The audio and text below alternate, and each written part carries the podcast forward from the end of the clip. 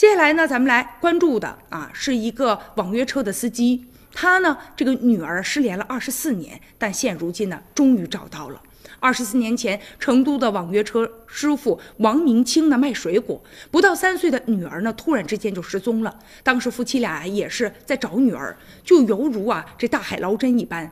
找了大半辈子，在二零一五年的时候，他呢就当上了网约车司机，跑车二十万公里，就给上万的乘客发送了一个小卡片，上面讲述着他和女儿之间的这些故事，恳请大家能够帮忙扩散这个消息。其实呢，在另外一边，他的女儿这么多年一直也在寻找自己的父母啊。他说：“我二十七岁了，我得知我不是亲生的，我曾经想去找过，但是我一点头绪都没有。”好在，在今年的四月一号，警方呢通过 DNA 的检测，终于呢认定他们呢是亲生的父女的关系。就在四月三号，现如今她的女儿二十七岁了，叫做康英，带着自己的丈夫和她的女儿和儿子，终于见到了自己的父亲了。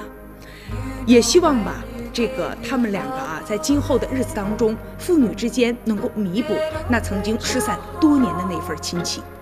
以上就是今天的全部内容，感谢您的收看，明天同一时间咱们再会，也请您继续关注接下来的直播哈尔滨。To let your heart be it's true.